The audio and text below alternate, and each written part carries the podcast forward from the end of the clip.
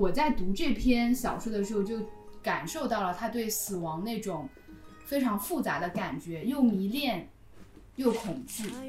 又厌恶，又愤怒。他给我呈现的是一个痛苦的人，一颗充满痛苦的心。对对我们都会收到那张空白的纸条，和我们没有办法写出那张空白的纸条。就是外部已经有太多的会施加死亡的方向，但是现在医疗条件、生活条件各方面，就是当外面的这一切消失了，外面的那个你需要去抵抗的外力消失了以后，其实所有人必然的一个走向，我觉得这是必然的一个走向，嗯就是走向内心。我希望这个社会可以给人以死亡的权利，尽管现代文明的发展其实就是为了让人能尽可能的拉开和死亡的距离。骆以军的那个书嘛，就是就是何以遣悲怀，因为他他不他他理解，但是他做了不同的选择。那他多么希望那些同伴现在还在他身边。可以和他同行。对，听众朋友们，大家好，欢迎收听新一期的活久见电台，我是 Miss 马。我是 AD，我是 Never。我是峰峰，今天活久见电台讨论的书籍是台湾的作家袁哲生的《寂寞的游戏》，然后这本书是 Never 给我们推荐让阅读的，然后这是一本呃短篇小说集，里面收录了七篇九十年代袁哲生写的短篇小说，然后 Never 先来跟我们讲一讲为什么会推荐这本书吧。推荐这本书呢是这样子的，我是先听了一个播客叫文化有限，然后他们推荐了这本袁哲生的《寂寞的游戏》。我其实之前是从来没有听说过这位作家，然后但是他们他里面就是因为他在里面就是读了很多的小说的片段，然后就介绍了袁哲生的整个的背景，因为袁哲生是在零四年的时候，在他三十九岁的时候。呃，因为因为抑郁症的关系自杀的。然后同时代的时候，就是当时台湾有一个所谓的内向世代，有很多的同时代的作家，比如说什么邱妙金和黄黄锦树，黄国俊。哦，嗯，对，黄，国俊，然后呃就是有一代有有一批这样子的作家，他们都是属于就是呃所谓的内向时代，是大家呃选择呃不多去谈论当时的时代和政治和社会，而是走入人的内心去描绘人内心的世界啊、然后有一批作家都是这样子的，那个时候的代表人物。那批作家里面，基本上大家都自杀了。嗯，对，然后只剩下了呃张大春和不，张大春不是哦张大春不不是内向时代，啊，只剩下了骆以军，嗯，只剩就是骆以军，如果你算一下嘛，他现在其实是五十多岁，所以如果我们算一下袁哲生，他如果当时没有自杀，他活到现在也差不多是五十多岁的呃样子。然后呃，这个播客里面他们就谈论了这本小说，然后我觉得有很很有意思的一点就是。嗯，他们提到就觉得袁哲生的小说其实是在近两年在中国大陆这边呃开始受欢迎，然后他觉得是不是我们现在可能也有一种像走到了内向世代的感觉，所以我就觉得还挺有意思的，就是所以想邀请大家一起来读一下这本小说。张大春给袁哲生的评价特别高，说他是二十撑起二十一世纪小说江山的两位作家之一。那还有一位是谁？我不知道，which means 他就是撑起了二十一世纪小说的半壁江山了。哦，我我们我们这一次的讨论准备每个人选一主主要的讲一篇，所以就先从那个 Never 开始，他会讲那其中的一篇叫《送行》的小说。嗯，我先给大家介绍一下《送行》这篇小说。《送行》这篇小说呢，它是呃这整本小说里面最有名的一篇，因为它是等于是袁哲生的获奖之作，它是夺得了第十七届台湾时报文学奖短篇小说的首奖。呃，我我自己在阅读这篇小说的时候，这是因为这篇小说在整本书里面大概是第二篇还是第三篇嘛？嗯，啊，第三篇。然后我在读这篇的时候，我是特别喜欢的。因为我觉得这本这篇小说，呃，先给大家再介绍一下剧情，就是这篇小说没有剧情，就是这本这篇小说基本上没有讲什么样子的一个呃很好提炼的故事，大概的情节其实是讲了，呃，有两个宪兵，呃，就是要押送一个逃兵，逃兵去台北，然后同行的是有一位父亲带着他的儿子，然后后来就发现其实那个逃兵也是那位父亲的大儿子，然后所以就是一开始我以为是。呃，就是我在读这篇小说的时候，一开始很以为这是有点像那个，嗯，朱自清的《背影》，就是有一种，就是我我以为他会描写的是父子之间的那种情感，结果发现没有，就是这篇这篇这篇小说，因为我自己读了三遍嘛，然后读了三遍之后，有一遍我其实是用微信读书的听听的功能的，就是它它从头到尾就是一个，呃，我就觉得它那个听的功能特别的让我觉得像一部电影。就是它，它就像一个镜头，它在扫扫射，呃，就是，而且它是在跟随着这个故事当中的不同的人，然后你就会发现，呃，到底谁在送行？我一开始以为是父亲去送儿子，后来发现。呃，父亲走着走着就开始送小儿子，然后故事又从呃小儿子那边，呃就是从父亲那边又转移到了小儿子身上，然后小儿子最后又莫名其妙的去做了一堆事情，什么去打棒球啊，什么带孩子呀，买买吃的呀什么的，然后最后。呃，而且当中又有加了非常多的闲笔和虚景和一些看起来无关紧要的人物，最后呃也没有给到一个什么所谓的踏实的结局。它其实给呃这本小这篇小说全全部都是一个全景图，但是读完之后就是觉得真的写的很好。对，他的那种好是那种就是虽然觉得这篇文章。我觉得以前我我读小说，我们可能很关注情节，很关注说这个这个这个这本这篇小说表达了一个什么含义。那我觉得就是在他这种，呃，因为我之前看说袁哲生自己说什么亲而远是小说的最高境界，我觉得确实这本小说就达到了他自己所说的这个境界。他给我一种淡淡的山水画。的感觉。就是，呃，说是说送行，其实你会感觉到这整本小说是一个，呃呃，就在不断的送行，呃，可能是父亲在送儿子，也可能是儿子在送送父亲，可能是里面有一个什么大妈，然后他带着他的鸡，然后跟着那个宪兵走下去，然后但你又能在整整本小说里面体验到那种人和人之间的疏离感和隔阂感，嗯，呃。最后，我觉得，呃，我其实特别喜欢他最后那个结尾，就是呃，到了他小儿子的身上，就是小儿子呃经历了这一段，就是他他看到了他久未谋面的哥哥，他哥哥是逃兵，他哥哥去了台北，然后他又跟他的父亲呃离开分别，他本来要去上学，但是他父亲是海员，对对，他送他父亲，他其实也在送他的父亲，然后他送他父亲之后，然后本来他是要去上学，但是。他又不想上学，他想要在他的生活里面寻找一些快乐，所以他就约他的同学打棒球，结果他同学就一直没有来。就是这个也是一个，就是大家能感受到的生活中时时刻会体验到的那种突然之间涌起了希望，最后又陷入失望的情感。然后又写了他，虽然他感到失望，但是他依然还坐在那边，又又看遇到了火车上的另外一个，呃。路过的人，然后帮他带孩子，我觉得特别像我们的生活。就是我自己好像也能感觉到，其实我的生活当中也也时刻有这样子的一个一些一些感受。但是袁哲生非常精准的把这些寂寞和孤独描写了出来。虽然我后来我就看张大春给他的评价是说哀而不伤嘛，然后确实我就觉得就是这本小说。给了我这样子的一个感受。张大春最后说，《送行》的确是一篇值得一读再读的好小说。它的叙事任务根本不在交代一个什么故事，而在人的处境，从而“送行”两字形成生命的整体，整体象征哀而不伤，怨而不怒，平淡中意见深刻。你讲完了？嗯。嗯，我我我我也确实非常喜欢《送行》这个小说，因为从一开始就像 Never 说的，就是以为它是一个父子之间就是爱的一个故事，因为那个那个父亲去就是原，因为他不能靠近自己的那个大儿子嘛，他是想给自己大儿子就是穿一件衣服披一件衣服的，但是因为那个他大儿子的手和另外一个宪兵是靠在一起的，所以他就没有办法披，然后他中间就有有一个场景。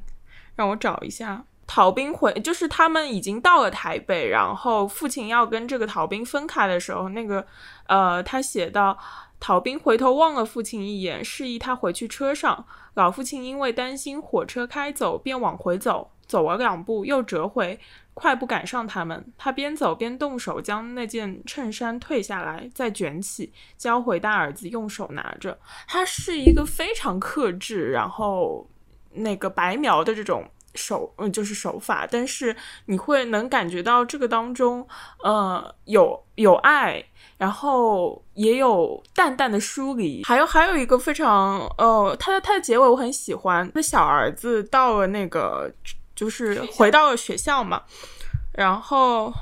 他的结尾是这样写的：他说他走到玻璃窗下，将行李放在地上，敲了敲窗玻璃。老黄就是那个。可能就是门卫吧，正喝着茶在收看晚间新闻，听到有人敲窗，放下手上那杯热龙井，扯着大嗓门问道：“谁啊？”就是，然后他就。戛然而止了，然后我就觉得那个谁啊，实在是太妙了。就是你能看到这个，你以为他的这个镜头是一直聚焦在父亲和儿子身上的，但你没有想到，他慢慢的他就移掉了。他从大儿子开始移到父亲身上，然后又移到小儿子身上，移的呃，他有时候也会移到那个老妇人和那个呃那个老人和小妇人身上，然后移到那个孩子身上，然后慢慢的他就。转到了老黄身上，老黄说了一句：“谁啊？就是谁也不是这个故事的主角，就谁只是谁都只是在这个故事当中的一尘而已。”然后你会感觉到，呃，人和人之间，呃，都是非常是非常孤独的，哪怕是儿子和父亲，他们也只能互相的走这样一程，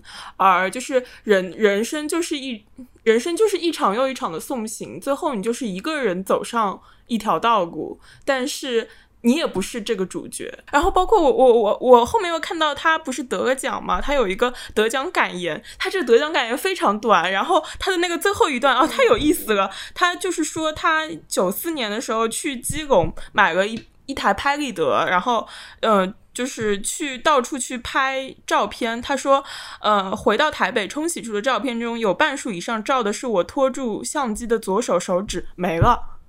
就结束他的他的得奖感言，他连他的得奖感言都讲的如此的，就是寂寞。本来想要去拍别的，想要去记录生活当中的美好，嗯，然后最后记录下来的是一个，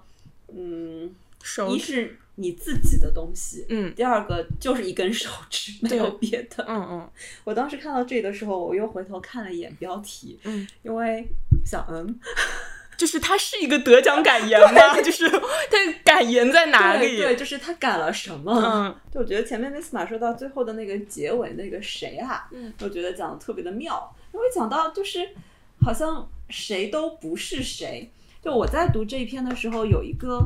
嗯，有一个感受，这个感受就是人和人之间的关系和距离，真是一个讲不清楚的。比如说，因为在火车上。和一个妇人和小女孩同行了一段，所以他说小儿子就是就是他又遇到了这个妇人嘛，然后这个妇人呃，因为还和她的一个丈夫一道，然后然后丈夫就先走了，避免正视他们，但妇人已认出他来，并且把他视为救星一般，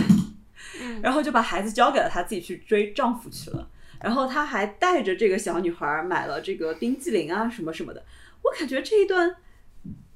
有点温馨，嗯，有点温馨的感觉，但是温馨的感觉发生在两个陌生人当中，嗯。然后我我我看到就是那个他把小女孩留下的时候，我甚至还有一一丝丝担心，就是万一这个妈妈不再回来了怎么办？因为我们也看过一些社会新闻嘛，对不对？婆婆的视角好社就好社会啊，不是不是，因为因为我我就会觉得嗯，然后这个小孩就跟着一个陌生人在那里了。嗯，然后没想到就是这个妇人又回来了，那个那个妇人还就是非常的客气，对吧？然后道谢，然后小女孩不断的舞动风车。但是你看这个小儿子，他约了一个同学，约同学，这个同学明明答应了他，但是又没有来。包括他的父亲本来答应要给他买一个望远镜，给了，但是其实他是忘记了，然后挪用了公物。啊，哦，是的，是的。就是就是我我会觉得在整个故事当中的就是出现的这些非主角的人物们，就是他们互相之间的关系都很有意思，但这种有意思其实可能就和现实当中是一样的，就是有一些人，呃，因为今天早上的时候正好正好走。出门，然后因为在路口，然后手机响了，所以我就去拿了手机，然后在拿手机的时候又撑着伞，然后这个伞呢就掉了，伞掉的时候还把我的那个蓝牙耳机给碰掉在地上，然后那个时候就是我去捡我的伞，然后有一个呃姑娘，然后就帮我把蓝牙耳机捡了起来，然后就递给了我，我想向她道谢。后来就是我们是一路就是再走到地铁站的，然后这时候我觉得我就会和她之间就会形成某种的有意思的呃短暂的关系，对对对，短暂的一个关系，没有什么交流，但是但是我自己会觉得我和他是有某种的关系在的。嗯，我说哎，你也你也做十二号线，哎，你也是同一个 方向的，就是那样子的一种亲近感。嗯，就非常的微妙。然后就是刚才重读这个的时候，我就会注意到这样子的一个小细节，就会想到生活当中其实很多时候就是这样子的。可是他这个基调讲的这篇文章好像写的非常温馨啊，也没有，但我觉得他这里面有这样子温馨的一个小的片段，然后也有那种就是那种疏离，因为你和陌生人的那种温馨，其实又反衬出。应该是熟悉的，或者是你同学，就是这个是认识的人之间的那种关系，就是不那么的亲近。然后父亲，父亲最后走，呃，和大儿子和小儿子其实也都没有太多的说什么。嗯嗯嗯。其实我看的时候，这篇文章第一段就很抓住我的感觉，嗯，因为袁袁哲生他其实是一个非常善于使用通感、比喻这些手法的一个作家，但是我说实话，我在读第一篇《寂寞的游戏》，呃，包括后面遇见舒伯特的时候，我都没有被那些花哨的技巧真正的打动，直到这一篇一上来，他说。他默默地跟在父亲身旁，这是他第一次见到真实的手铐，感觉像一堵墙。嗯，就是这一句，他说感觉像一堵墙，我就觉得一下子就把我带到这个场景里了。就是一个非常年轻的孩子，他第一次看到军人，第一次看到手铐，第一次感受到那种压抑的风氛围，那种威严的感觉实体化了。像一堵墙一样向他压过来，嗯，然后我一下子就进入到这个场景。那整篇小说其实会让我想起《尤里西斯》里的那个都柏林城，就是其实这是一个大都市里才会发生的故事，这不是一个乡村生活里的故事，就是人和人的关系就是非常萍水相逢的，就是只有在城市里才会有火车、有地铁。可以让完全陌生的人忽然处在一个空间里，处在一个短暂的密闭的空间里，一个瞬间让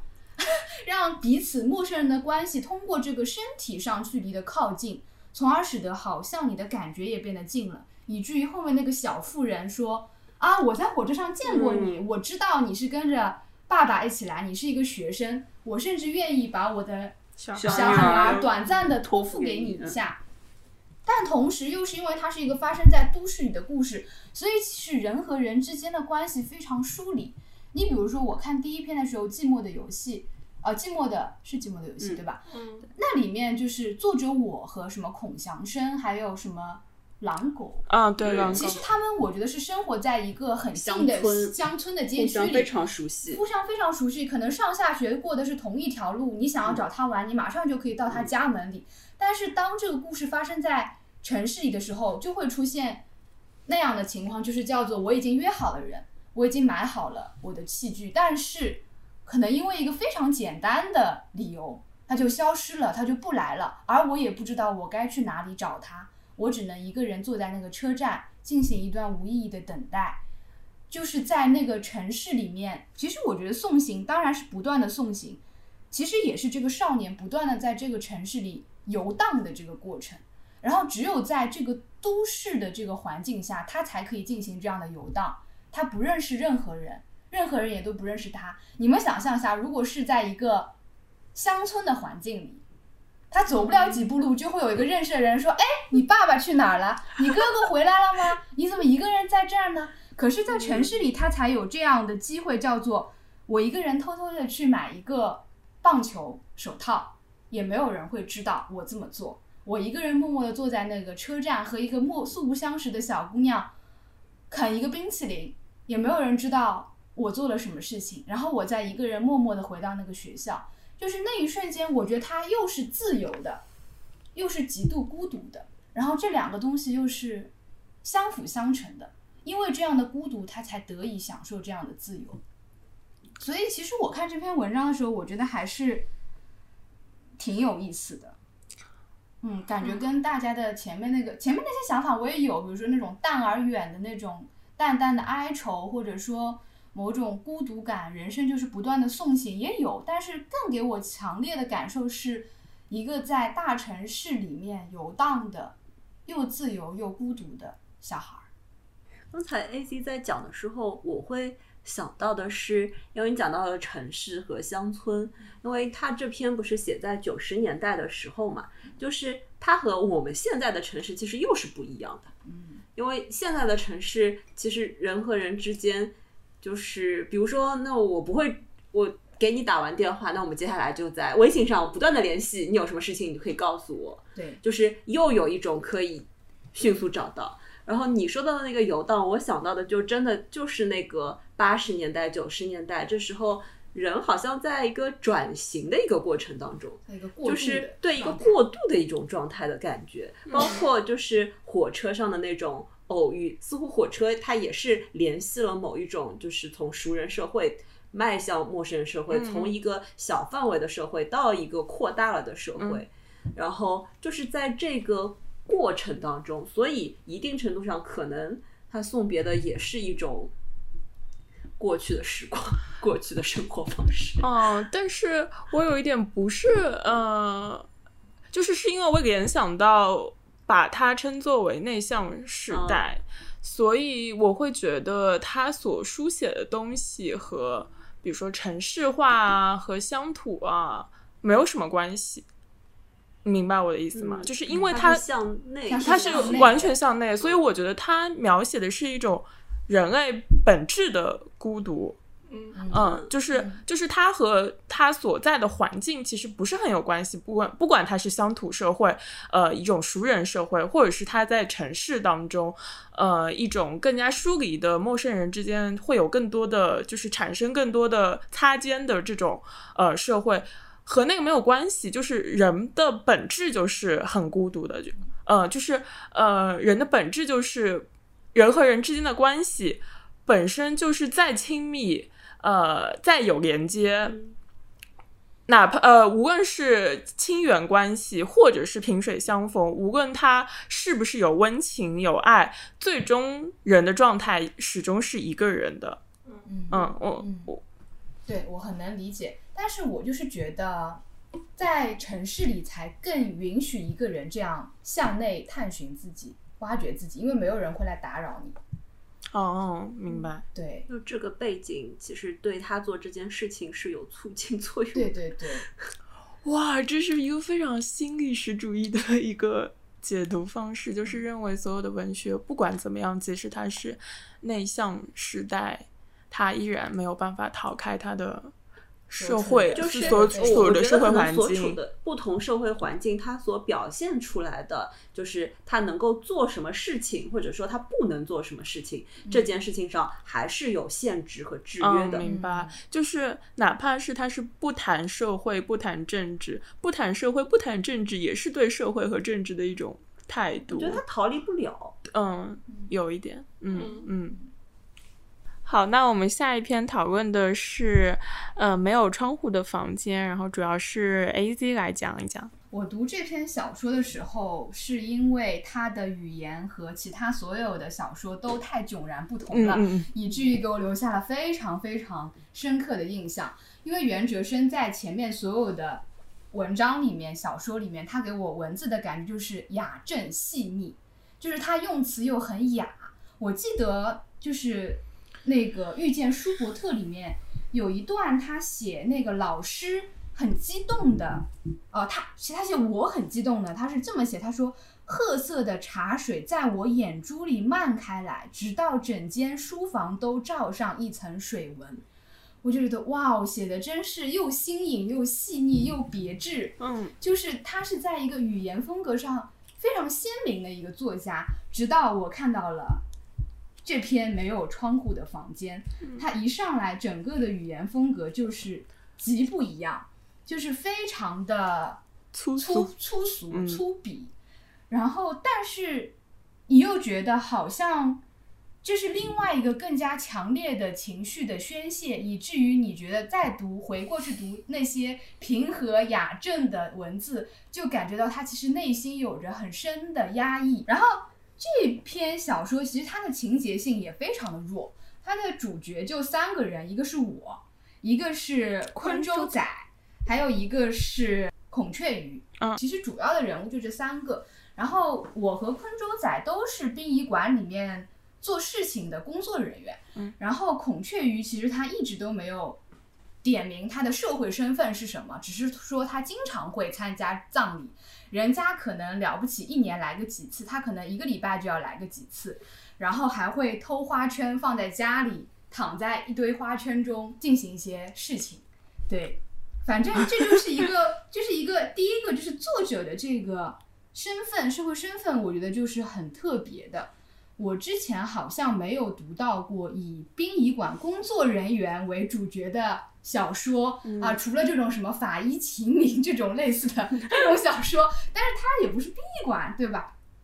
另外一个就是这篇文章其实主要就是在探讨对于死亡的态度嘛。那个所谓没有窗户的房间，其实就是对于棺材的隐喻。当然，你也可以把它理解成殡仪馆灵堂的隐喻，因为所有的灵堂其实都是没有窗户的。嗯，呃，棺材也是一个没有窗户的房间。我们今天玩的密室也是一个没有窗户的房间。然后这一篇小说对于死亡的态度，我觉得也非常的非常规。因为我们想一下，大部分对于死亡的态度，要么是畏惧，要么是崇敬，要么把死亡神圣化，要么是悲悯。嗯，但是这篇就是骂人，对他他满怀着非常强烈的愤怒，然后这个愤怒是一种无所排遣的愤怒，因为他第一没有办法结束这份工作，因为他要靠他谋生；第二，他没有办法逃脱这份工作所给他带来的对于对于死亡的恐惧，尤其是他没有办法消解，叫做人死之后原来就是像烤鱼被送进烤箱一样，这种非常的荒谬和不尊重的这个态度。他非但没有办法逃离，相反还是这一过程的实施者和执行者。嗯然后在另外一方面呢，作者又展示了另外一种态度，就是孔雀鱼跟我截然相反。孔雀鱼是一个非常乐意于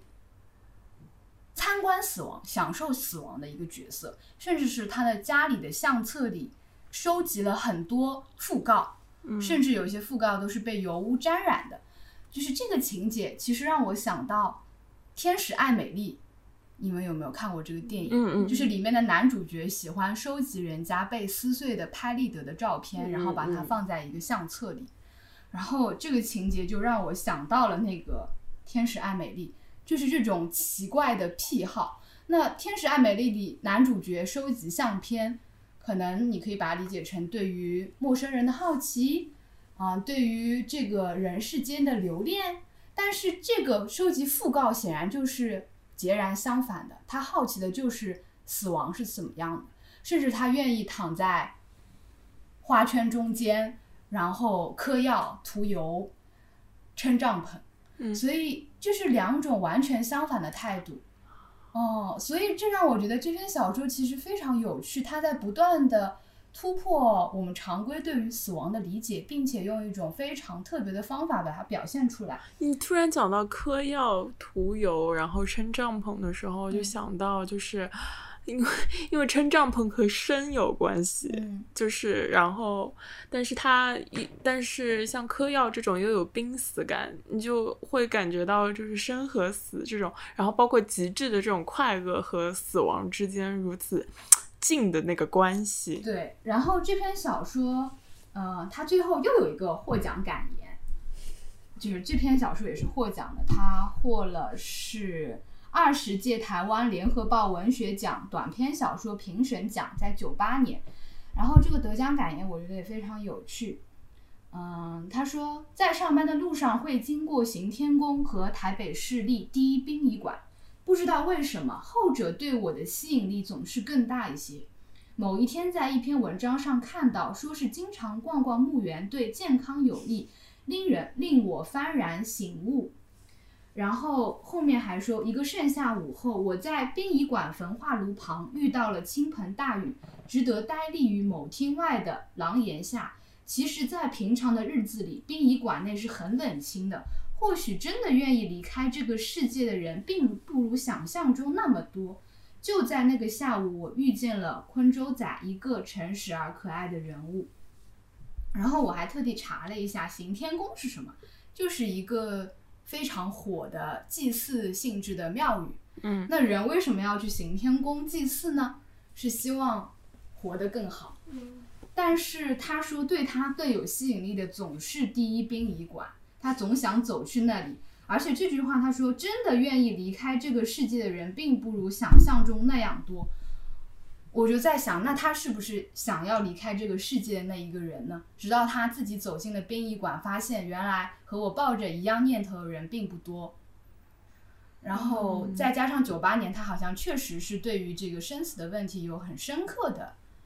思考。我就觉得这篇小说其实还是非常值得一读。嗯，而且我个人其实是一直读完了《蜜蜂罐子》，对，快要读完了，我才知道他已经死掉了，就我前面都不知道。嗯嗯嗯，嗯，但是我在读这篇小说的时候，就感受到了他对死亡那种非常复杂的感觉，又迷恋，又恐惧，又厌恶，又愤怒。嗯，所以我觉得这篇小说其实非常有趣。我在这篇小说里面感觉到的不是对死亡的愤怒，而是对生的愤怒。我不知道是不是因为我自己生病，所以可以感觉到那个生的那个感觉。因为我，因为就是呃，因为我生病，我才能感觉到说我为什么活着，为什么要存在，为什么要来到这个世界受苦。然后我在这篇就是这一这一篇小说里面，我就能感觉到他对，就是你说的他那个表面上对死的愤怒，好像其实是对生的愤怒。你指的对生的愤怒是就是为什么要存在，包括为什么会有这个过程，就是为什么，就是为什么必死，就是你对死的愤怒，对死的抗拒，其实是和对生的抗拒是一样的，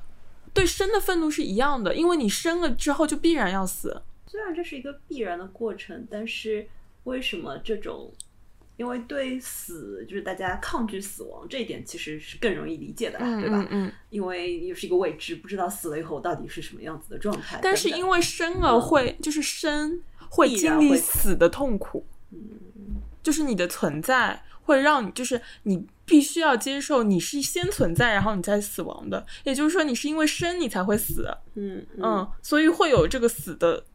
痛，就会有生的那个痛苦。嗯，当你讲到生的痛苦，甚至说就是因为生，所以对，因为就是你生了，你就必然会面对各种样的痛苦，嗯嗯以至于极致的痛苦就是死死亡的这种痛苦。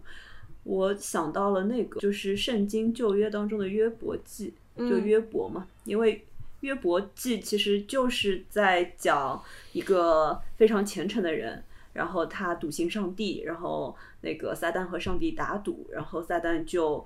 呃降祸于约伯。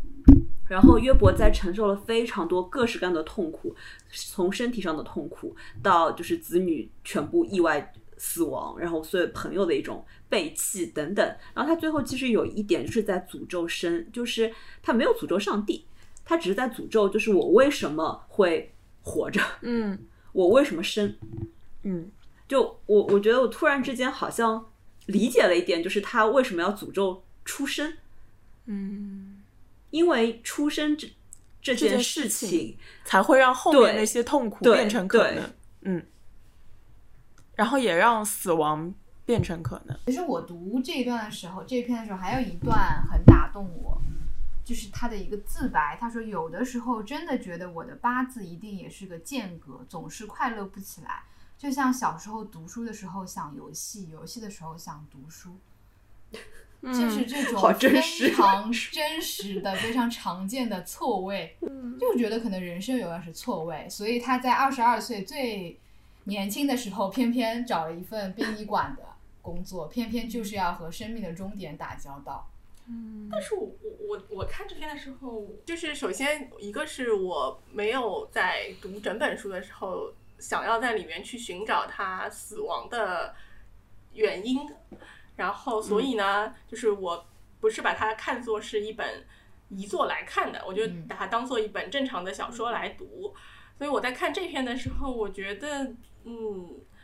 就是袁哲生给我一种他其实很早就开始审慎的认知死亡，就是这一点让我觉得他还蛮有勇气的。就像他说的，大家。呃，去那个天后宫和第一殡仪馆离得很近，但大家其实都是去天后宫，不会去殡仪啊行天宫行天宫，不会去殡仪馆，就是因为我们人生而为人，我们在世界上，我们总是希望要活得更好一点，然后离死亡更远一点。但是你看这本小说里面，那个主人公他二十二岁的时候就在殡仪馆工作，然后他其实一直在。他说：“这是我最大的问题，就是我太早接触死亡了，搞得心情一天比一天坏。”但他他们一直在讨论说，就它里面一直在讲说，他讨厌那些形式，他讨厌那些东西。就是我觉得我们人，我们为了畏惧死亡，我们做了很多的功夫去让死亡和普通就活着的生活离得很远，让我们觉得我们现在暂时是安全的，死亡离我们还是挺近的，啊，不是挺远的。但是你看袁哲生在这篇文章里面，其实他是在他是在非常努力的去直视死亡，去去向我们表达说。死亡在他心目当中是什么样子？然后他其实整篇文章第一句话他就讲了呀，嗯，就是说什么？总会遇到，对啊就是说对，就是对发票一样，对啊早晚死亡。就像对发票一样，早晚会中奖的。我觉得这句话就是奠定了这整整本书的基调，就是人终有一死。那我我早点晚点，我们其实也都会遇到。然后最后那个孔雀鱼的这些就是收藏，就收藏这些讣告的表现，嗯，其实像什么撑帐篷和呃，就是撑帐篷，就是那个性爱的体验，其实极致的性爱体验到最后也跟死是很像的。所以你说我们生活中没有死嘛？其实我们可能也时时刻刻在体验着死，只是。呃，当我们还活着的时候，我们不愿意把自己跟死去联系在一起，不愿。但其实我们每个人都是向死而生的，所以我我其实看这篇的时候，甚至于我看整本书的时候，我都觉得袁哲生还蛮有勇气的，就是很少有人能够这样去直视那些负面的东西。就是这些负面东西其实是很可怕的，是会可能是把你坠拉入更黑暗的情绪当中的。可是他愿意去把这些东西写出来，所以我看完这个的时候，呃，我觉得我其实是很佩服他的勇气。就因为我们其实真的很少去就是接触殡仪馆啊，或者是这个，我看的时候我会想到，我好像上一次在这种作品当中看到殡仪馆，就是只是那个入殓师嗯那个电影，嗯然后但是他把这个死其实处理的还是比较唯美的，嗯，然后很就是体面，对对对，就是给人一种尊严。然后，但是这个里面其实他不是这样的，他，嗯、你看到那个老板娘，然后她在意的是那个生意经，嗯，然后呃，整个的这个流程程序就是非常的冷冰冰。包括他特别讲到了，就是那些就是美术字，然后整齐排列的黄菊花，其实都是一个城市化的一种表现，而没有真的去在意那一个一个个体嘛。然后反而是这个孔雀鱼最后收集的这个嗯讣告。然后这个其实其实这当中也有一种矛盾在，因为一个人的讣告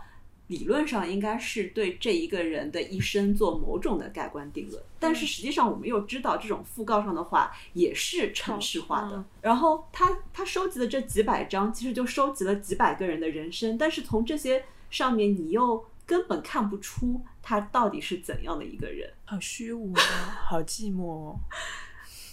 然后就是一种重复啊，所以就是不是那个老板娘买的买的那只呃那只鸟，嗯，嗯，然后他永远只说一句话嘛，克来做。克来做，就是就又是那种的重复谁啊？就是那个。谁啊？对啊嗯，对啊，就是每一个人，呃，你被推横着推进来，推到了这里，然后来了一群人，然后念了你的讣告，然后送统一的花圈、美术字，然后上面写的就是什么福，这个福那个福，然后一排的灵堂，名字都起得很好听，听上去很好听，什么安顺、至乐、慎终。但是其实都是冷冰冰的，嗯都是没有那个具体的那个人的形象在那里的。好，然后我们下一篇讨论的是呃蜜蜂的罐子，是峰峰来讲对吧？好，呃，蜜蜂的罐子这个故事其实很短，嗯，是篇非常短的小说，但是我觉得它开篇写的特别的美，然后就很吸引我读下去，但是读到最后又有一种冷，嗯就是浑身的那种彻骨的冷，因为就因为他的那种反差，其实他讲的这个故事也很简单，就是一个妻子去世的男人，然后呃生活在山上的一个小木屋，然后开始回忆讲起他和他妻子曾经的一些故事。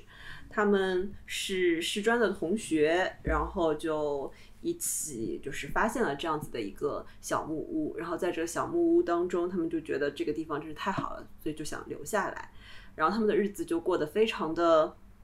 我觉得非常的美满吧，看上去。妻子把屋子打扫的窗明几净，然后丈夫就他们都在小学里面教书，然后丈夫早上的时候写写毛笔字，然后妻子做早餐，非常温馨的一个画面。然后，呃，每天的生活其实都好像很有规律的样子，甚至晚饭吃的是什么，都是吃这个叫乌龙面，应该就是乌冬面吧。然后等等，包括描绘的那个什么山茶花的花瓣啊什么的，真的这一切我都在觉得说，他是不是在给我们营造一个非常美的一个呃温馨的温情的故事呢？嗯然后发现故事就是急转直下，因为他说到就是其实妻子已经过世了，一开始我都不知道妻子过世了，但是妻子过世让他一个人在山上生活。他的母亲来看过他，他提及说，如果当初生个小孩就好了，这样的话可能就有个伴。然后他说，他们甚至没有讨论过，不知道妻子是不是要小孩。但是他回忆起了，就是他们一起搬到山上来的第三年，在元宵节的晚上，就是屋外有一群孩子在那边非常吵闹的提着灯笼，然后在那边玩耍。妻子也说，他说他想要一个灯笼，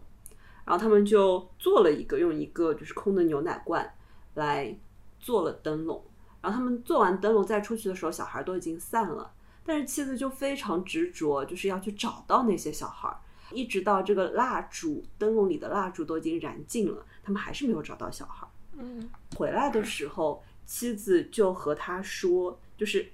因为他失眠了，妻子就失眠了。妻子就和他说：“我们来玩一个游戏，说我们都写下一句话，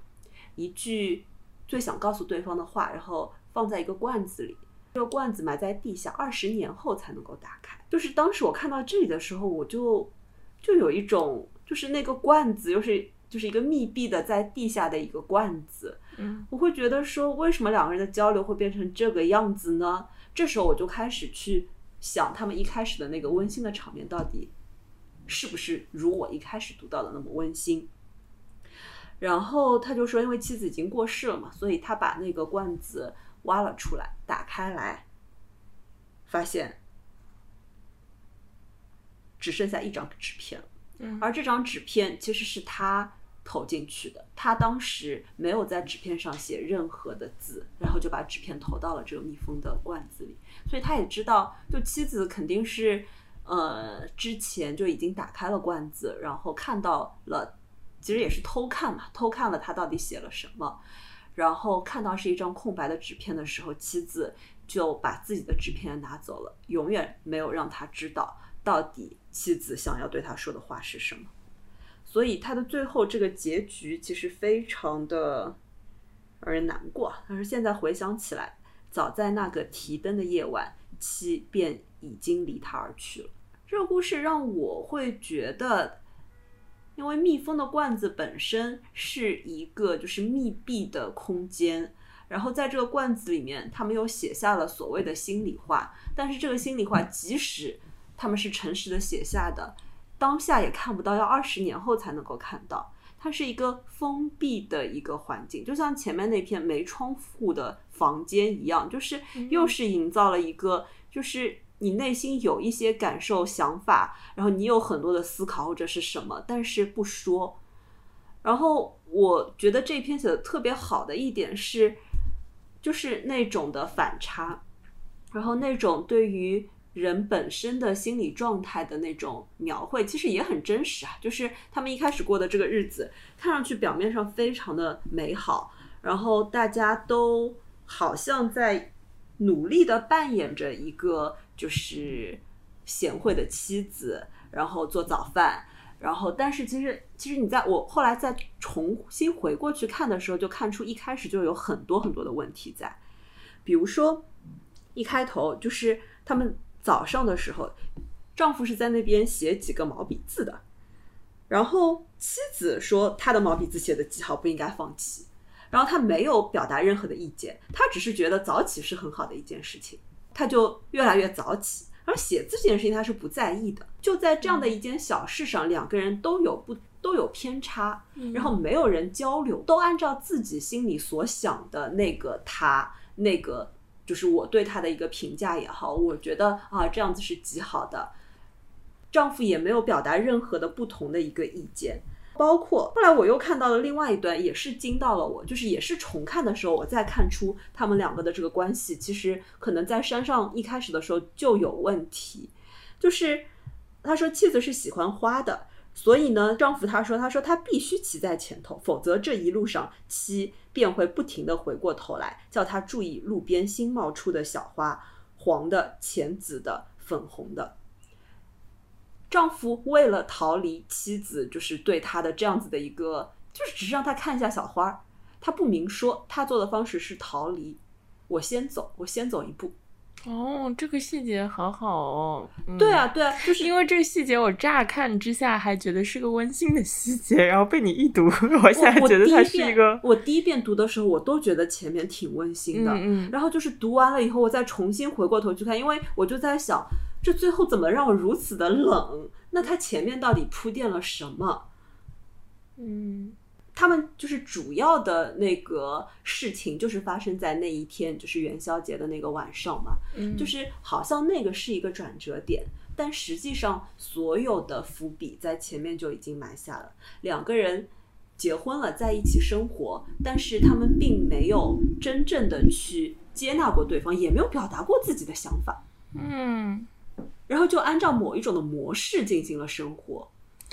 然后又又是他提着灯笼去找孩子这件事情，也很有象征意味。就是提着灯笼，似乎想要在这个过程当中去寻找，比如说共同生活的一个希望。嗯，我觉得孩子确实是这个里面非常妙的一个地方，因为他们想去找那个孩子，嗯但是那群孩子再也没有不见了而且那个妻子说刚刚还很吵闹，怎么一下子就不见了？然后不是还有讲到说妻子是否的确也不想要小孩子，他没有认真的问过，嗯只是在学校里到处都是小孩子，他觉得好像什么都不缺了，他没有什么太大的烦恼，在山上生活这些年以来，这一直是最令他担心的地方。就是，呃，感觉他好像是一个很贴心的丈夫，然后他想象说妻子嗯因为是老师，所以每天面对小孩子，那可能就不要小孩子了。但他其实并不知道妻子到底是真正是怎么想的。对啊，你这个时候就觉得两个朝夕相处的人生活在一起，但是彼此的心就幽深的像井一样，手一碰就要跌坐在地了。我还我还看到一个细节，然后嗯就是突然觉得很恐怖。嗯就这一篇其实给我一种很恐怖的感觉。嗯他的妻子去世之后，嗯，他们第他回忆起他们第一次发现这这幢木造房子时，妻脸上浮现的喜悦之情，好恐怖哦！在妻的语言之中，这句话是用来表示极度高兴的意思。其实我在。一开始读的时候，这里就没有被注意到，嗯但是因为前面峰峰讲了一些细节，然后你就看到，其实这个细节是一个非常非常诡异的一个细节。他为什么会用“好恐怖啊”来表示极度高兴的意思？而且这一篇整个的视角全部都是丈夫的视角，嗯，嗯嗯，对啊，就是这个语言其实它是有一个错位在的，因为它所表达的就是恐怖和极度高兴，这个本身是具有极大的一个反差。对然后丈夫又这么坚坚定的认为嗯。这两个是等同的，而且他认为，就是说，他觉得自己是很熟悉妻子的表达习惯的，说在妻子的语言当中，嗯。这句话就是表示嗯极度高兴的意思。你能看到这样的错位是有多么的厉害。我在第一次读这篇的时候，就是觉得像在看电影《小森林》，就是很闲适、很舒适。但其实读到后面是有一种，日式的感觉。啊，对 对对，很日式。嗯但其实你读到后面反过来看，其实就跟小森林是一样的。小森林表面上是很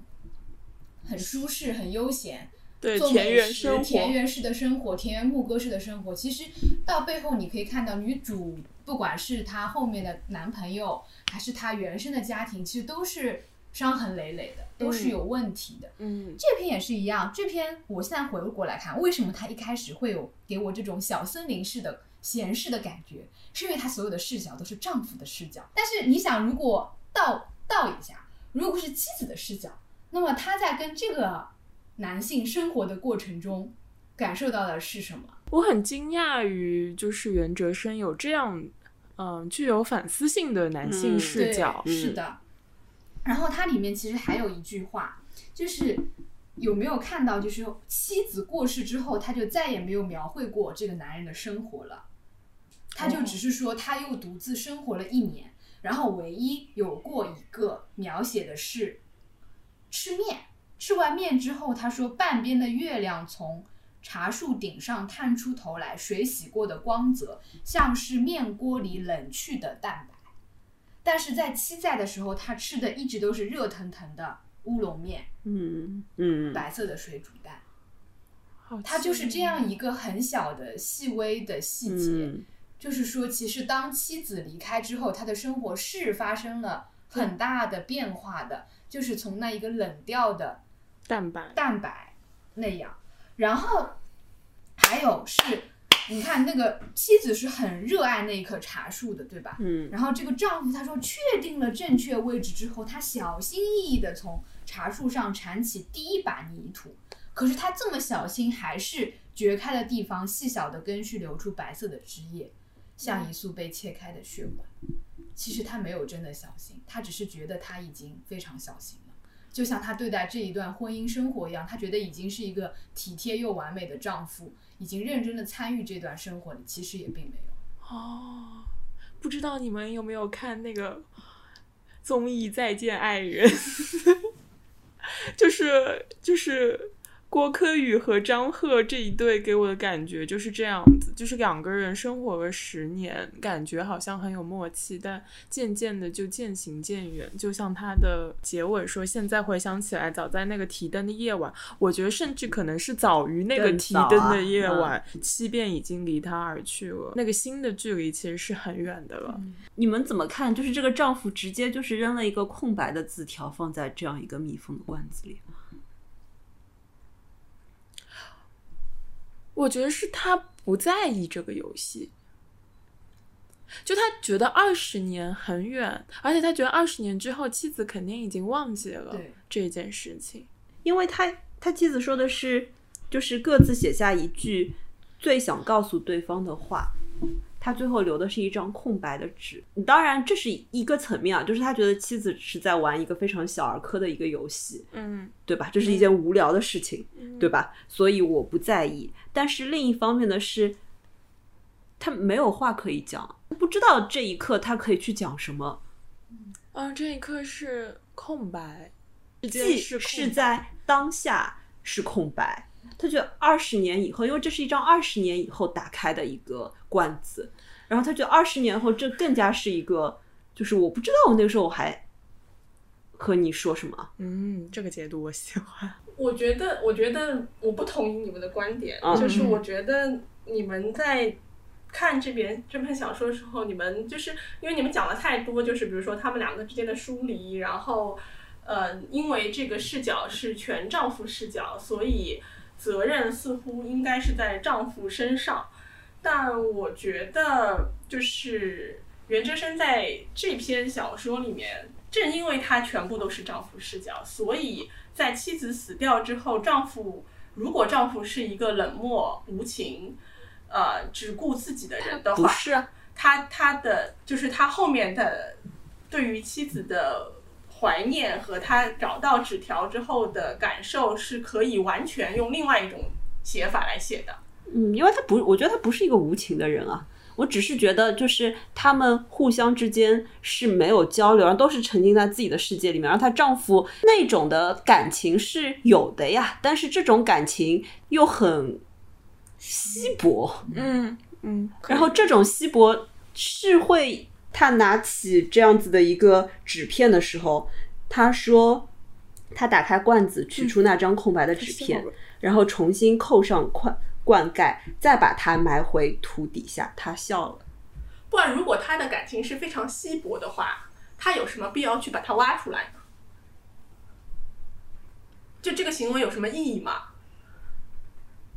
我觉得是有的呀，就是就是就是因为他完全可以用另外一种处理方式，而且，嗯，其实我在看的时候，我觉得，嗯，我觉得就是正因为这个丈夫，或者是正因为袁哲生对于男性的那，就是作为丈夫的思考的深入，我觉得反而是让他呈现出一种。呃，对于就是最后留下那张纸条，他有不同的看法。就是比如说，因为你们也刚才也说嘛，比如说这这张纸条也可能是他妻子留下来的，就是他们两个可能都写了是空白的纸条，然后剩下那张也许是他妻子的。那他看到的时候的心情，就而且他为什么先认他一看他就觉得这是我的纸条？那这个我的纸条背后，他传递的是，呃，对自己曾经那个时候我留下的是那张空白的纸条的。一些痛苦的懊悔吧，不然他也不会说，我想到那个晚上，我就觉得妻子其实已经离我而去了。但是你想象一下，我觉得其实对于这这张纸条有可以有非常多种不同的解读啊，比如说他的妻子很爱他，然后他的妻子要死了，所以他的妻子担心他看到我留给他的非常，比如说我写了一段很好的话。然后，所以我想把这这段话拿走，怕他看到之后伤心。就是他完全可以有不同的解读啊，但是他其实选择了一种最最最最伤害自己的解读，或者是最最内疚的一个解读。所以我觉得他的这种解读，其实让他，嗯，我还蛮同情他的。就是我觉得。包括丈夫说什么，嗯，他要走在后面，让让妻子，就是这些全部都是他自己讲出来的呀，不是妻子讲出来的。然后在这个小说里面，他提到的妻子的所有的神情，除了那句很恐怖之外，其他妻子所有神情，我觉得都是很富有感情。什么，呃，做那个牛奶罐的时候，然后妻子开心的拍手，然后包括那天晚上，就是妻子一直呈现出的是一种美好。温暖，然后很爱他的形象。我觉得，其实，在丈夫的记忆里面，呃，妻子是一个非常非常美好的形象。但是我我承认，他们当中有疏离，有有没有办法去去去沟通的言语。但是，我认为这不是，这不是因为他他的感情稀薄，而是因为他不知道怎么去表达。就像他对他的母亲一样。他说他他觉得他的母亲没有他也能过得很好，但他真的这样想吗？我觉得不是的。就是我觉得这他给他可他给我呈现的是一个痛苦的人，一颗充满痛苦的心。就是因为他这么痛苦，他到最后他找到那张纸条的时候是一个这么冰冷的结局，而他因为他的所有的温暖都随着他妻子离去消失了。就我我会觉得，就是这个和我们前面对他们的分析并没有矛盾的地方，因为就是嗯，它其实反映了某种的状态，这种状态就是很多时候和亲近的人之间，其实你们是没有办法去谈真正重要的问题的。是啊，所以但我觉得我我觉得是可以的，但我我不喜欢你们刚才。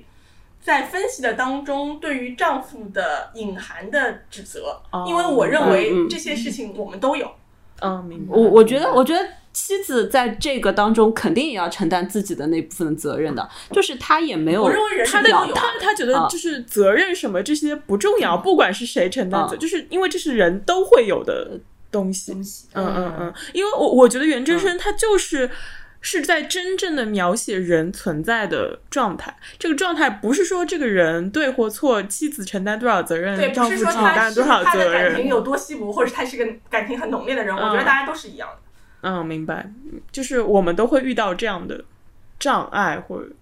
这种沟通的无法困境，对，我们都会收到那张空白的纸条，和我们没有办法写出那张空白的纸条。我不认为他那张空白纸条是因为他觉得二十年后。他可以敷衍他一下，他为什么不能敷衍的写一句“我爱你”？其实可以的，他就是没有办法写下来。嗯嗯嗯，我的意思是，他他完全可以敷衍的写任何一句话嘛。他是一个老师，他可以写，就是要写一句话多容易啊！写一句话，写句诗，写“我爱你”，今天月色真美，什么都可以。但是他没有写，他没有办法写。我觉得反而是显示了他的某种郑重。但是他们的这样子的一个。生活状态其实本身是是有问题的，而这种问题他们没有去直面。我不喜欢的就是你一直要提到说这个事情是有问题的，嗯，因为我觉得这是我们共同的命题，不是问题。因为我觉得你在说这个人有问题，就是你在你在指责他没有去解决这个问题，你觉得他可以解决。但其实有一些人生的困境是无无解的，因为就是袁哲生他自己说过，说呃，天生的小说家想写的总是那些不能解决的问题，而不是他想解决的问题。就是说，这个困境本身就是人类共同会有会面对的这个困境，和就是我们没有办法指责一个人说你为什么不去解决，为什么不去面对，为什么不想办法，为什么？就是你你隐含的意思是说他可以，他本该他本该如此。但其实人没有什么本该如此的，嗯。嗯，我可以理解，嗯，哦，我可以理解，嗯，我我只是为他辩护一下，但我但我也理解峰峰的意思，哦，就是因为它呈现的是一种状态，然后这种状态其实没有。就是这就是一个小说嘛，就是你可以去对它做就是其他的一些的解读，然后这样子的一个小说，其实它的一个意义和价值也就在它去呈现了就是这样的一种状态，然后这种状态每个人在这个当中是会读到自己的某种的共鸣，或者是就是人类某种的共鸣。哦，那我们这一篇就讨论到这个呀。嗯，好，好，最后那呃，我们来讨论一下就是。寂寞游戏最后一篇叫《木鱼》，嗯，他讲的那个故事依依然是很简单的，就是讲一个离了婚的中年男性，嗯，在母亲节那一天带自己的儿子去带自己的儿子去玩嘛，然后又带了自己的儿子去看了母亲的墓，然后之后就送儿子回去，就是就是这样一个故事。但是他这个故事里面让我印象很深的有两个点，一个是，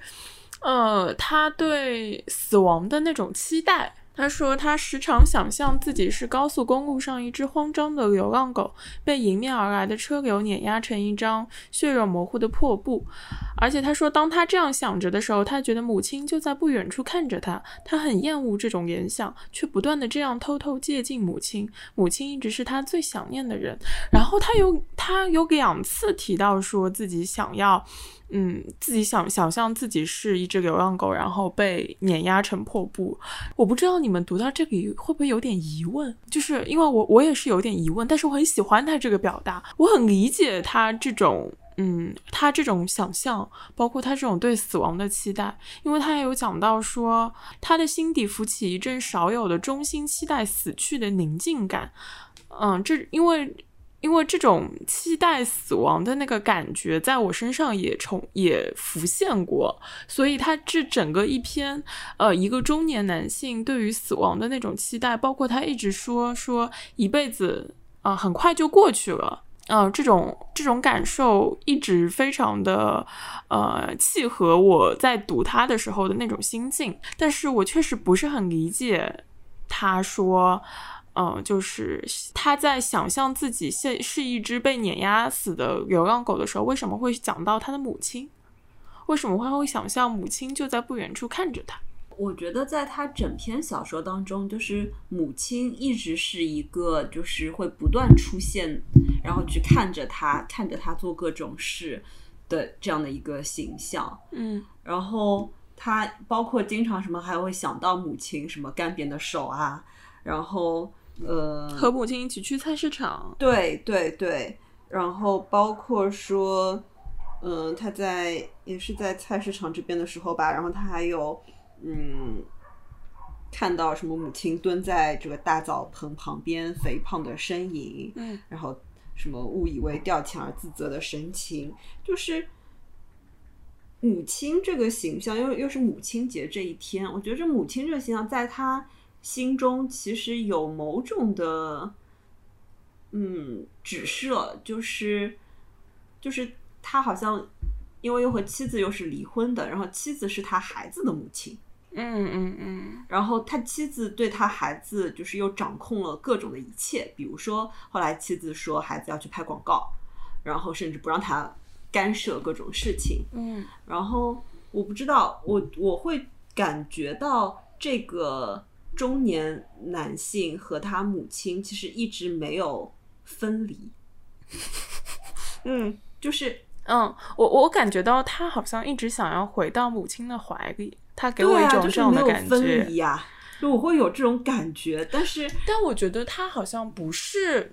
就是不是我们心理学意义上面他和母亲在心理上没有分离，而是对，而是他对生命的那个感觉。就是我，我觉得他好像一直想要回到母亲，就是因为只有母亲会真正关心他，不不不，在意他的感受，不是这个意思。我觉得，包括他这边有一段，其实也是在开篇，就是就是我我对这篇一开始的一个印象就是他洗澡，嗯，然后他说就是热水将皮肤泡软之后，身体的酸痛感暂时消失了。轻盈盈的无聊从水底慢慢升起，一如马桶水箱内的浮球。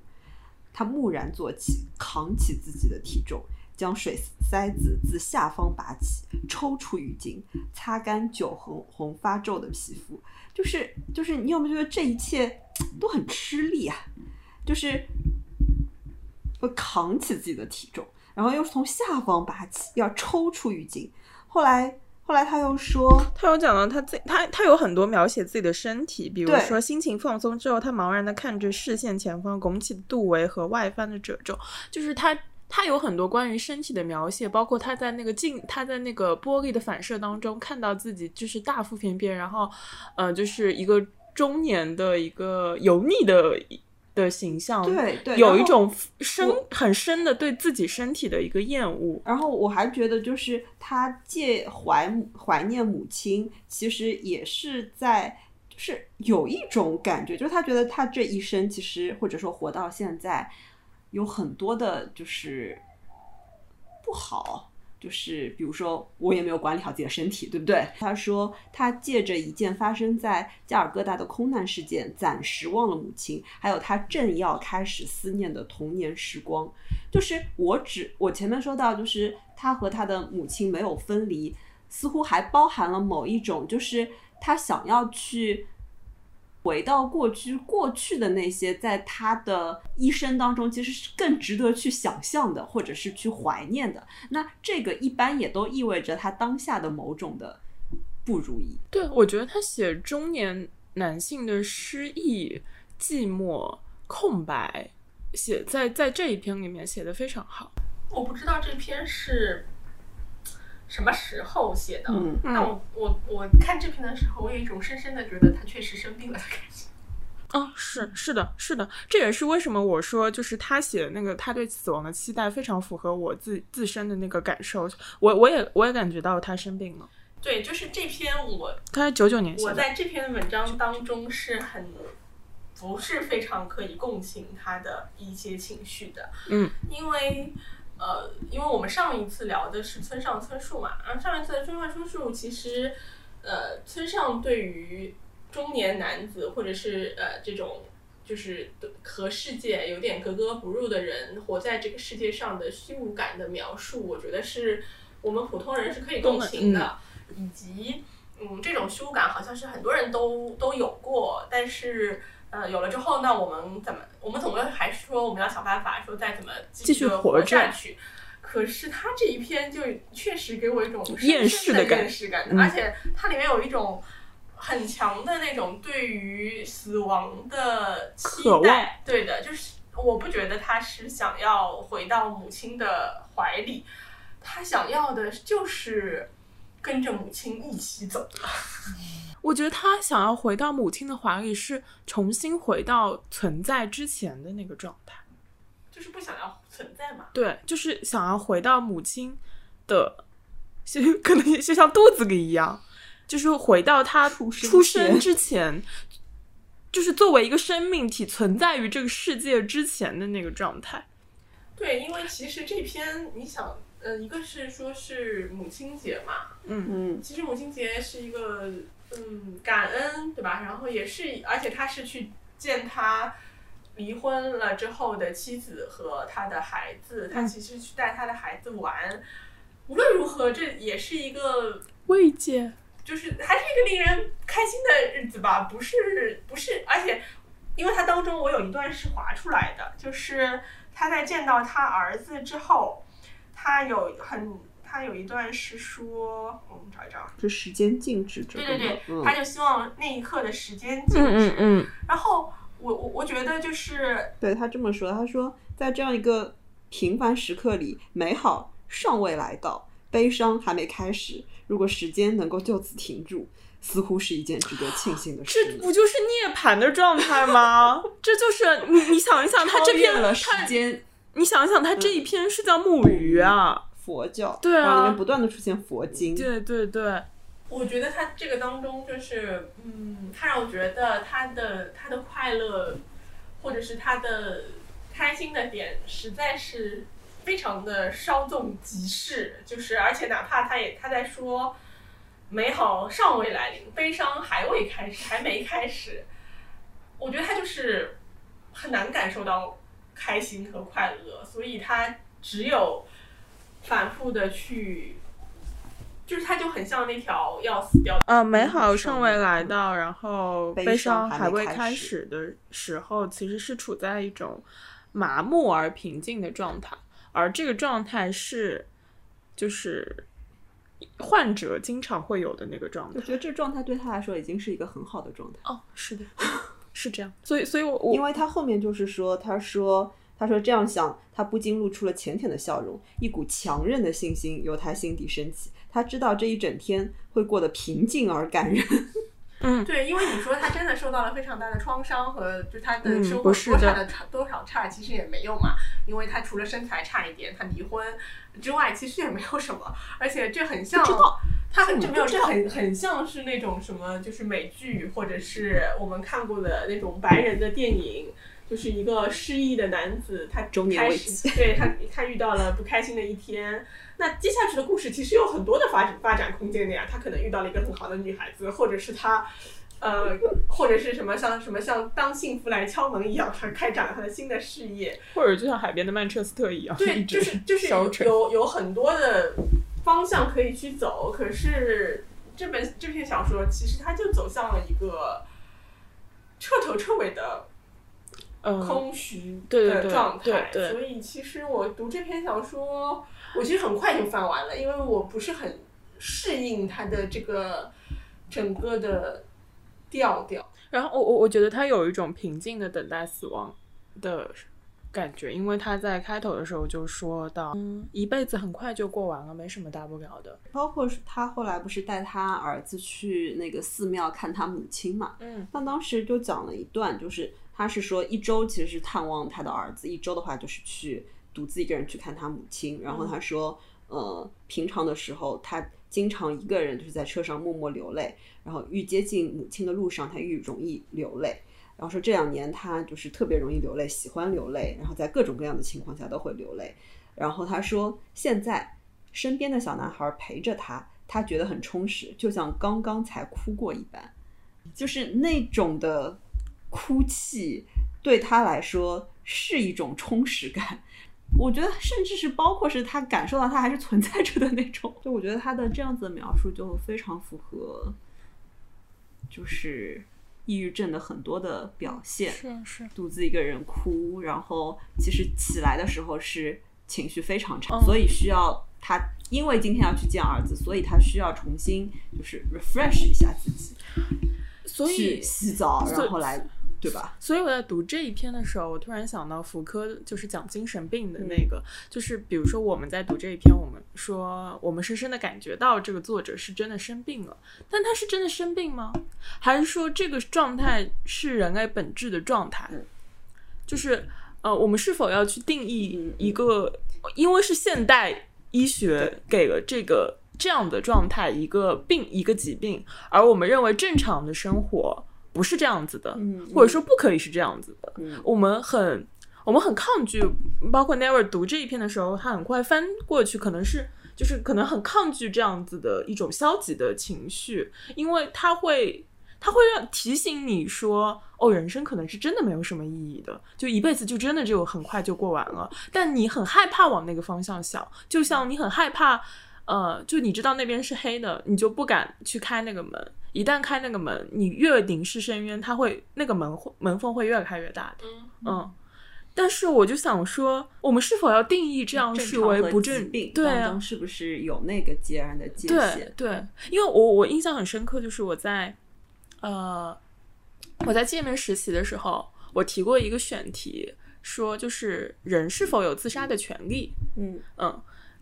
然后那个那个呃，编辑老师就说他觉得这个题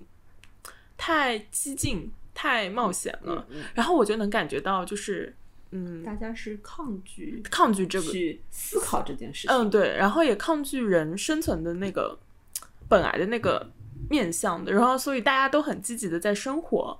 但是我我我会觉得，就是袁哲生的存在，这这也是我我非常同意 Never 说，呃，就是袁哲生写下这些文字是非常勇勇敢的。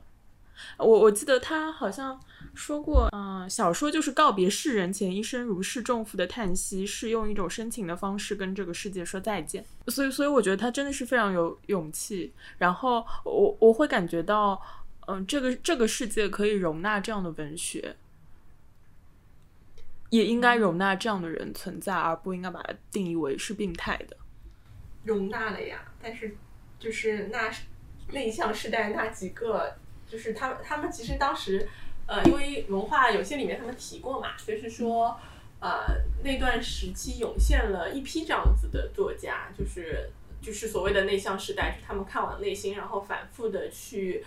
呃，挖凝视那些黑暗和痛苦和抑郁的情绪，然后呃，他说当时那个朱西宁嘛，就是那个朱家三姐妹的父亲，他等于是老一辈的文学艺术家，嗯然后他当时就是呃，就是当时他们等于是文坛是有一些。讨论的，然后朱西宁的意思就是说，就是说年轻人，我忘了他那句话是什么，但他大意意思就是年轻人，呃，其实不应该太多的去写这样子的小说，是不是应该更多的去关注到社会，关注到呃他人和和历史之类的。然后我自己觉得就是挺有意思的，就是我当时看，就是我是听了这个文化有限的这个这期节目，然后他们之前也有一期节目是是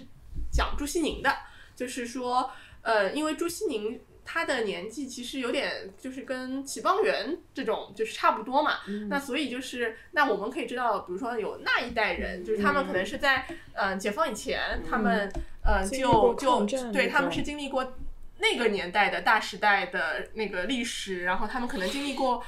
嗯，我们不能评价说谁的痛苦更大，但是他们也是经历了很多的痛苦之后，然后去到了台湾，他们都是就是都是从大陆去了台湾嘛，呃，但是任正生这批他们其实是从台湾长大的，但是四九年之后，呃，台湾就后来进入了白色恐怖，然后解严，就是整个的呃文化的压抑，所以我我觉得还是蛮有趣的，就是可能像齐邦媛和朱西宁，就是他他们说朱西宁无论就是他当中，因为他其实是经历了整整个的。五十年的白色恐怖期间，直到他他呃去世前几年，嗯然后才戒烟。就是他的那个作品的基调还是向上的、乐观的，呃，可能是更正常的，就是我、嗯我们定义下的。然后你再对比，我们我我们不是我们不是说去用结果去评断说一个人死了就是不成功的，但是那你也确实能看到为什么内向时代会结束，不不是因为那个就是文坛打压了他们，而是因为大批的人他们后来去世了，所以才最后其实只有骆以军活了下来。然后骆以军所以在呃大概是二零一零年的时候写了一本书叫《浅悲怀》，是怀怀念念怀念邱妙金的。嗯就是去对话说能不能不死，能不能我们会有一个新的方式？那你看我没有死，然后但我我很痛苦，因为你们都你们都离我而去了，我的所有的朋友都没了，就就反正就是。嗯，我我我同意你的看法呀，就是我觉得你说，嗯，当然是要允许这样子的存在的，但是下一步又是什么呢？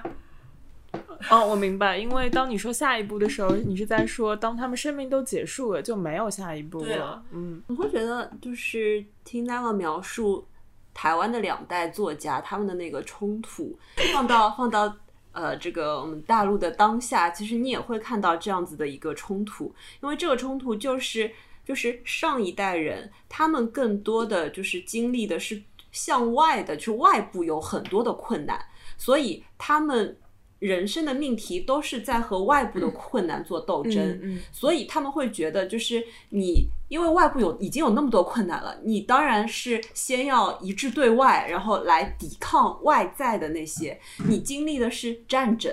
你要逃难，嗯，你你你要活下来对，你要活下来。然后，可能没有这么多时间去看看向内对啊，对啊，对对啊，就是你活下来这件事情本身，你已经耗费掉了极大的一个精力。嗯，然后到了下一代，然后你看到的是，因为你不需要再和外界做那么多的斗争抗争，然后活下来这件事情本身已经是顺理成章的。嗯，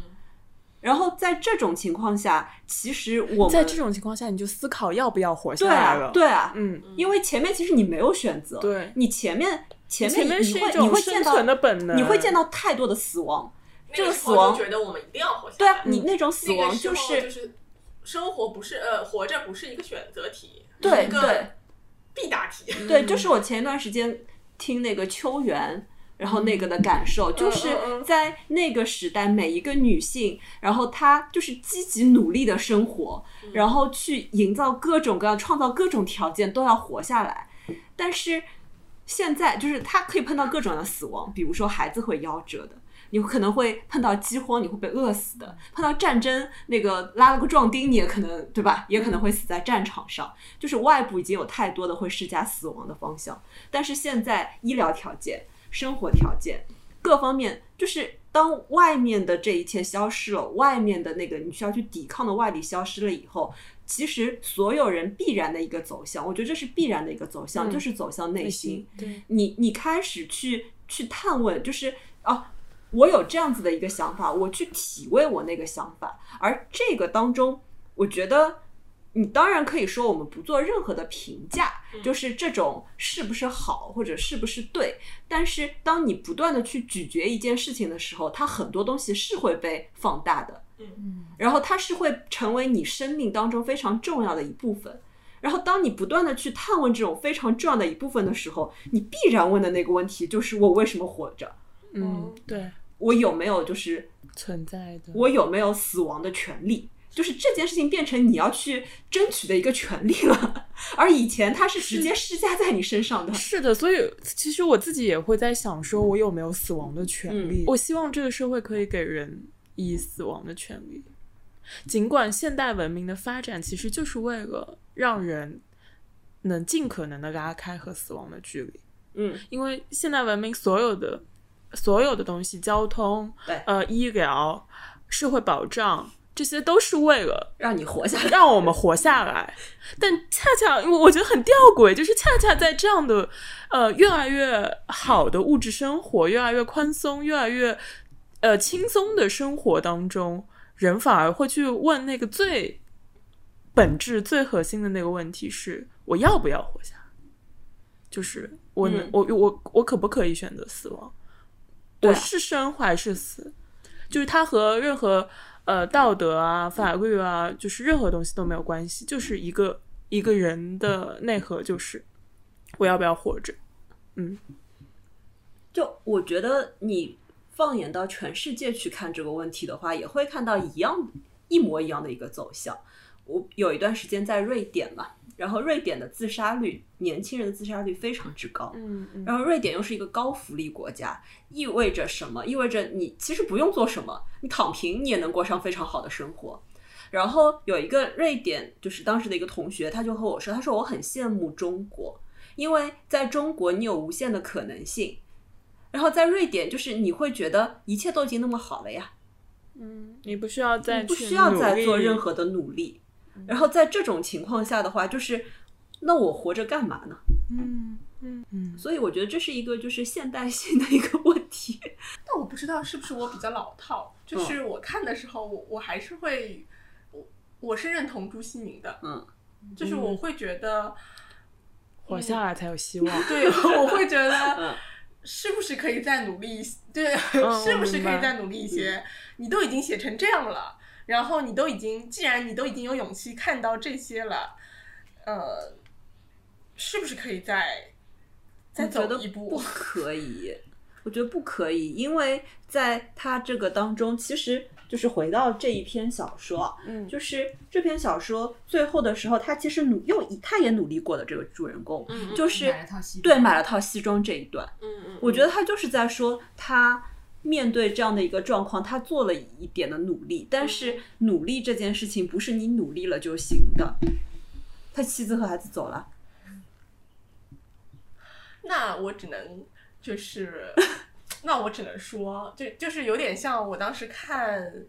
呃，那个林奕涵的那一本叫什么啊《房思琪的啊初初恋恋乐乐园园》一样，就是我看完的时候，我我就觉得他要死了，就是，就是就是可能有一些人，嗯，因为我觉得能写下来这些也是很勇敢的事情，就是他已经用尽了他所有的力气了，嗯然后而且他也真的写了写了非常好的作品，然后这个作品也让我们感受到了极大的安慰，这可能就是他们的使命，，对。就是嗯因为可能活着并不是他们的使命，嗯就是写完这本书是他的使命。嗯，因为就是回到前面有一篇，就是我们跳过的有一篇，就是那个遇见舒伯特嘛，嗯。就是他这个当中写到的那个宋老师，他的那种状态，他是活着的，已经死了，嗯，你讲不清楚，但是你看到他是一种，就是就特别的难过啊，就是这样子的一种活着的状活着的状态。所以我觉得还是跟社会有关呀，就是跟社会的基调和哪怕我们在说这些人都在妄想内心，但是肯定是跟社会的基调和当时的大历史有关系的。嗯。这是为什么我们现在，你比如说你看秋园，我看，我记得我去看，我当时看正念，嗯，然后看什么上海的，嗯，上海京剧轩轶京剧寺哦哦然后上海的京剧嗯业，嗯就是我我在他们身上找到了无穷的生的力量。对啊，包括还有那个嘛，前段时间重读了《一滴泪》，嗯呃嗯吴宁坤的，然就是也是一样，就是还有西南联大嘛，对你你会看到，对啊，他们所处的那个时代，是因为外部的环境如此之恶劣。你在像吴宁坤在北大荒，你要活下来，当中有一个细节，就是他的哥哥去看他，然后他甚至把他的口粮都夺了下来，因为就要饿死了。所以就是一个知识分子，最后沦落到最后，就是要去和来看他的亲人，然后他回去还要就是走很长的路，然后把他最后的口粮都夺下来了。嗯，这是要活下来呀、因为外界太恶劣。嗯对，就像我我我最近在看那本《最好的告别》，关于生衰老和死亡，这是一个医生写的。他其实里面，当然他很客观的描述了当一个人衰老之后你会面对的各种各样的问题，但其实给我留下最深刻印象是，是那些可能已经八十几岁、九十几岁的老年人，他们即便已经面临了各种各样身体上的问题，他们还是非常迫切的想要生活下去，嗯，而是想要生活下去，他们都不愿意被关到养老院里去，他们想要还是想要有自己的生活。就是，而且还愿意去照顾一另外一个可能他的妻子或者他的丈夫也已经非常严重的病，比如说里面有一个老人家，他的妻子就是看不见了，但是就是这样，他还是要活下去，还是要甚至试图很有体面的活下去。嗯我我感觉大家的基调依然还是就是希望大家可以活下去。不不不，我我我觉得嗯不是的，我觉我觉得因为可能在在远古时期，人类的人类人类基因里里面，我们要繁衍，我们要活下去。可是现代生活它给了我们，我觉得现代生活给了我们选择权，嗯，而这个选择权现在，嗯。因为圣经里面说选择权不是一件好事，然后 就是这个选择权，当它真的赋予了我们普通人之后，我们普通人是否有智慧可以把这个选择权用好？我觉得，呃，这个是给我们自己的命题嘛。就是我我我觉得现在就是大家是可以呀、嗯你刚才问问的问题是说我有没有权利选择死亡？我觉得可以，嗯，是可以啊。嗯，但也可以不可，就是也可以选选择不不死亡不死。对，然后，然后我出于从朱西宁的角度来说，我觉得是不是可以再 再再 再看看？我我想象他看袁哲生和看这些，就是这些人都对他来说是孩子辈的、呃，晚辈会很痛心对，啊，他会很很痛心，包括骆以军的那个书嘛，就是就是何以遣悲怀，因为他他不他他理解，但是他做了不同的选择，但他多么希望那些同伴现在还在他身边，可以和他同行。对，嗯或者说，就是当你在生命的一个阶段的时候，你会有这样子的一个想法，但是你过了这个生命阶段，也许你会有不同。对，你再试着活活看呢，对对，说不就是那种感觉，说不定会变好呢。对对，是啊，嗯嗯。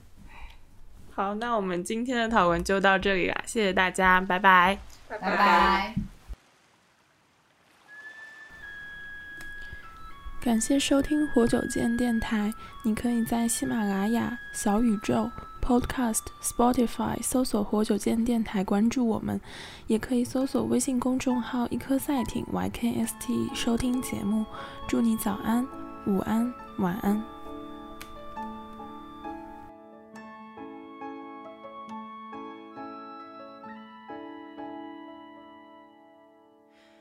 唱，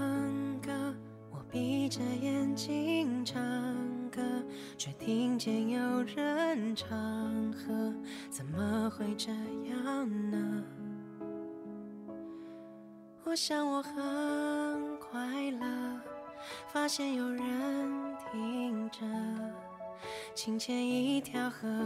只为自己庆贺。人们也神让我的脸颊发热，忍住颤抖的手，投入一首首歌。我想我很适合当一个歌颂者。十几年过去了，我还在这唱着。可能我唱出了你的苦涩可能我唱着自己的人生可我们有共相同的心声所以你才会出现在左右听我唱着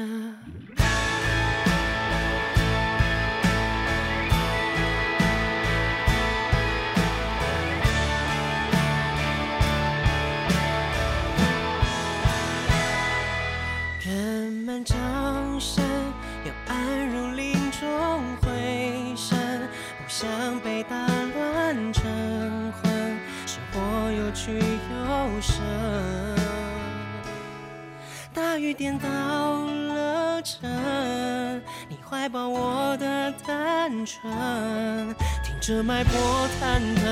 得靠自己回温。可能我陪伴过你的青春，可能我陪伴自己的灵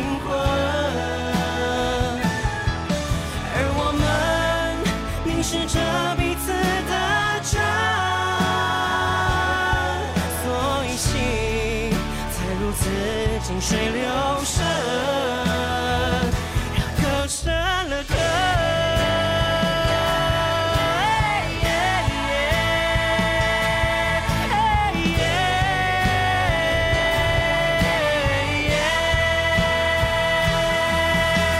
我想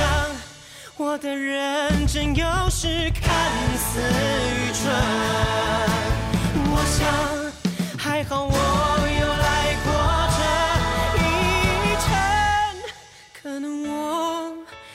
歌颂着你的心疼，可能我歌颂着我还活着，而我们都想